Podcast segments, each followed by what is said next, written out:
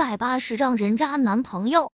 来到办公室门外，林若风发现办公室的门是虚掩着的。此时，办公室中苏小沫和陈山的说话声音，他都能听得清清楚楚。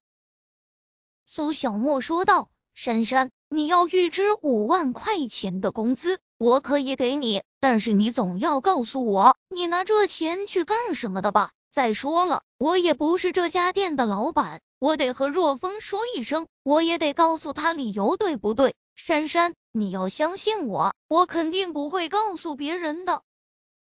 陈山要预支工资，林若风在门上敲了敲，他觉得自己应该干预一下。她一个小丫头，一次性要这么多钱，不会是被骗了吧？要是他家里有人生病，或者其他方面急需用钱，给更多也没问题。听到敲门声，苏小沫说道：“请进。”林若风推门而入。小峰哥看到林若风进来，陈山赶忙站了起来：“你坐吧。”林若风搬了一个板凳，坐在一边，问道：“你要预支工资？”“是的。”陈山低着头说道：“虽然我知道，知道这样不对，可能……”可能让你们为难，但是我还是还是想预支五万的工资。你们放心好了，我肯定不会拿了工资就跑掉的。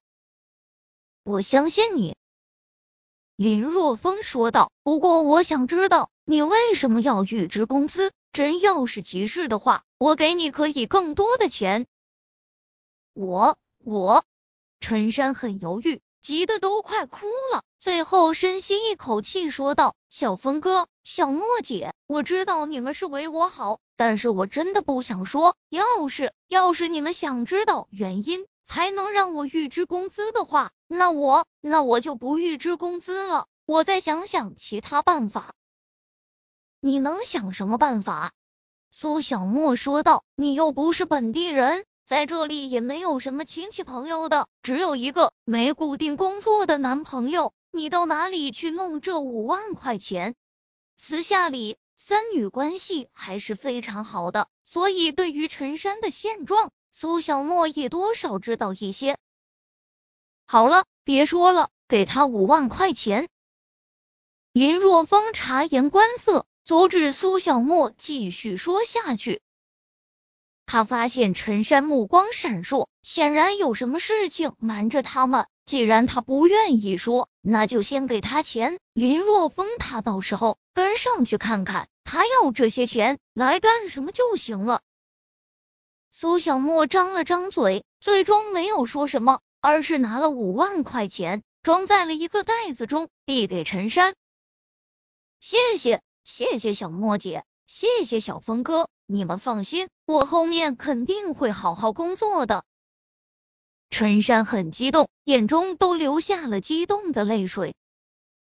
他一个月四千的工资，不算分红的话，这已经是他一年多的工资了。但是林若风还是毫不犹豫的就给了他，他是真的很感激。好了，擦擦眼泪，将钱拿去用吧。如果不够的话，再和我说一声就行。林若风笑了笑，说道：“够了，够了，谢谢。那我先走了，我下午再来上班。”陈山擦了擦眼泪，说道：“没事，去吧。如果你忙的话，明天再来上班也行。”林若风挥了挥手，笑着开口。看着陈山拿着钱离开，苏小沫忧心忡忡的说道：“若风。”你就这么放心的将那么多钱交给他？我觉得他有事情瞒着我们啊！我们这样直接给他钱，很可能会害了他！我当然知道他有事情瞒着我们。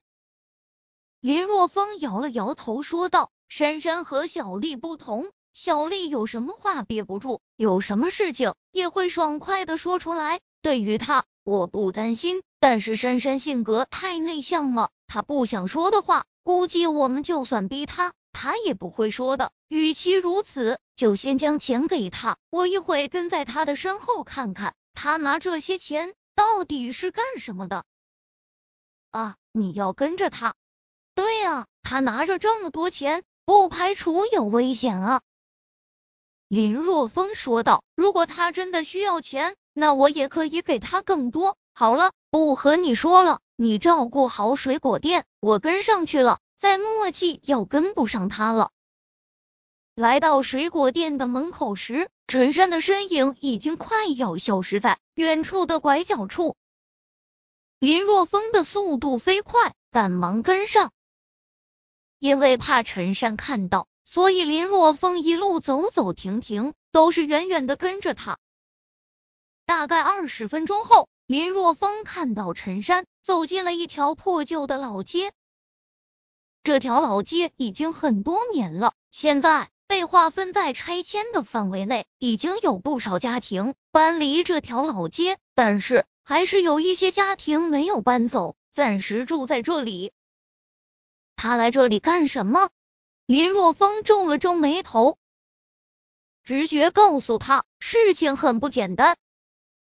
于是林若风远远的跟着，最后看到陈山的身影消失在老街尽头的一栋二层小楼里。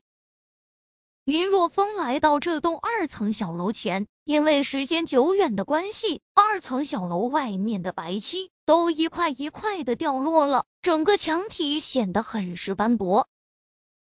此时，小楼的大门紧锁，大门两旁那大大的拆字非常显眼。为了不打草惊蛇，林若风并没有去敲门，他看了一眼二楼的栏杆。随后，脚掌在地面轻轻一踩，整个人腾空而起，轻飘飘的落在了二楼的走道上。二楼有人，林若风能够听到人说话的声音，不过听不真切。来到窗户边，林若风发现窗户是虚掩着的，于是小心翼翼的推开了一条缝。这样的话。他不仅能看到屋里的一切，而且屋内说话的声音也能听得一清二楚。在窗户被推开一层缝隙的时候，林若风凑上去，一股浓烈的烟味传来，差点将他呛得咳嗽了。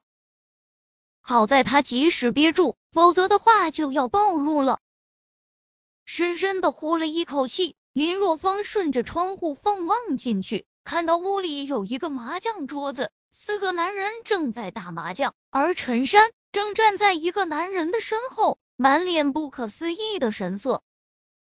小龙，你不是和我说你欠了赌场五万块，让我拿五万块来给你赎身，以后不再赌博的吗？你怎么现在还在打麻将？陈山紧咬着小嘴，看着坐在自己面前的男人，眼中满是失望的神色。当初就是接到江龙的电话，他才会预支一年多的工资。结果将钱拿来后，他发现自己被骗了。